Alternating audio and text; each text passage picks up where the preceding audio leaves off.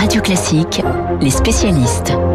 7h37, euh, nous sommes euh, immédiatement avec Emmanuel Faux. Bonjour Emmanuel, la fin du procès éclair de Donald Trump devant le Sénat, je l'évoquais devant les titres, faute d'une majorité suffisante pour être condamné, l'ancien président a été acquitté. C'était prévisible, il n'est pas déclaré inéligible, ce qui veut dire qu'il va pouvoir continuer à peser sur l'avenir politique du pays. Oui, absolument. Alors tout le monde savait hein, que Donald Trump avait très peu de chances d'être condamné, car il fallait 67 sénateurs sur 100 et il n'y en a eu que 57. Mais pourquoi 57 Eh bien parce que les républicains ont eu peur de leur ombre, alors que les représentants et les sénateurs sont encore choqués, traumatisés par l'assaut du 6 janvier contre le Capitole, alors que beaucoup en veulent toujours à Donald Trump d'avoir poussé les manifestants à cette expédition meurtrière. Je le rappelle, il y a eu cinq morts. Eh bien au moment du vote samedi soir, il ne s'est trouvé que 7 sénateurs républicains sur 50 pour déclarer l'ancien président coupable d'incitation à l'insurrection, ce qui veut dire que 86% des élus républicains sont restés fidèles à Donald Trump, y compris leur chef de file Mitch McConnell, qui n'avait pas de mots assez durs avant et après le vote pour dénoncer la responsabilité de Donald Trump, mais qui au moment du vote a choisi de l'acquitter. Sacré Mitch McConnell qui n'a pas sa langue dans sa poche en général devant les caméras, mais quand il s'agit de voter, ça ne suit pas toujours. Et ben en fait, il y a une explication à cette volte-face. C'est que McConnell a pris la mesure du soutien massif des élus républicains à Trump, un soutien en trompe-l'œil qui cache la crainte du pouvoir de nuisance de l'ancien président dans la perspective des prochaines élections de mi-terme prévues en novembre 2022. Ça va arriver très vite.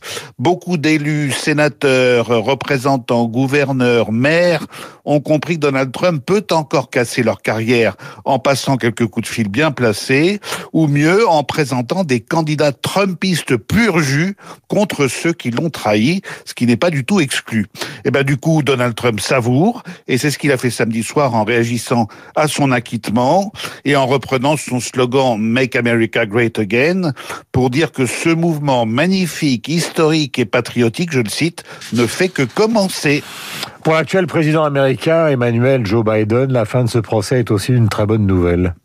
Ah oui, sans doute, hein, parce que d'abord, euh, comme il connaît par cœur les arcanes du Congrès, euh, Joe Biden ne doit pas être vraiment surpris de cet acquittement final, mais surtout, on passe à autre chose.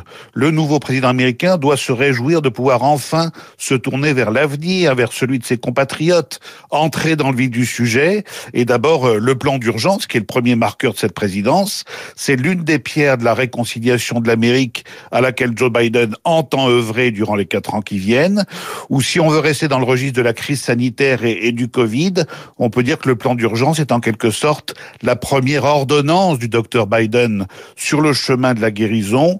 Idéalement, ce plan devrait être adopté par le Congrès dans le courant du mois de mars et ce sera enfin l'occasion pour les élus démocrates d'avoir un vote positif et utile.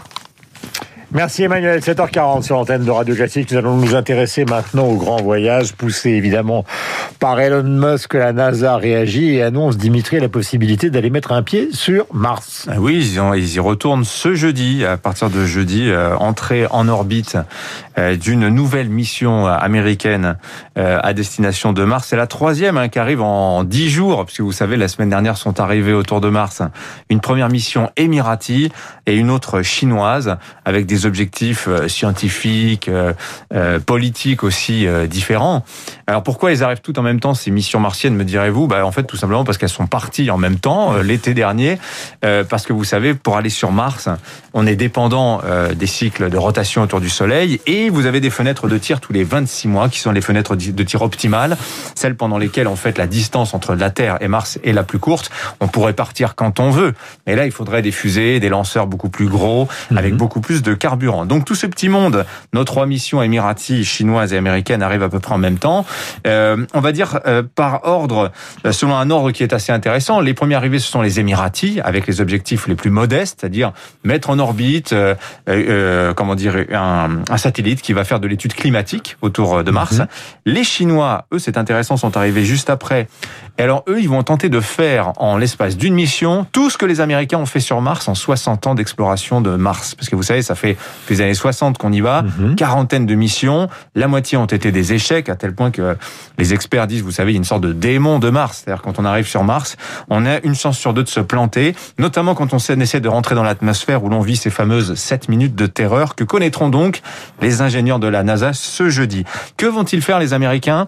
Sur Mars Évidemment, c'est la- l'expédition la plus euh, la plus ambitieuse. Ils vont tenter de poser un espèce de gros machin, un gros rover, 3 mètres de long, il fait une tonne, il s'appelle Persévérance, et celui-ci va avoir pour euh, objectif de collecter des échantillons de Mars qui seront euh, que l'on ira chercher, que l'on ramènera sur Terre dans un lointain avenir, dans 10 ans, en 2031. Mhm. Le tout avec toujours cet éternel objectif, vous savez Guillaume, Trace de vie. voilà, tenter de trouver des traces de vie. Alors, on imagine toujours peut-être détecter euh, des bactéries encore vivantes. Non, ce seront des traces, des, des biosignatures, comme disent les experts, qui pourraient, qui prouveraient que par le passé, il y a 3, 4 milliards d'années, avant que Mars ne devienne un désert, il y a bien eu de la vie sous une forme, on va dire, extrêmement basique par rapport à la, au cours que la vie a pris, par exemple, sur Terre.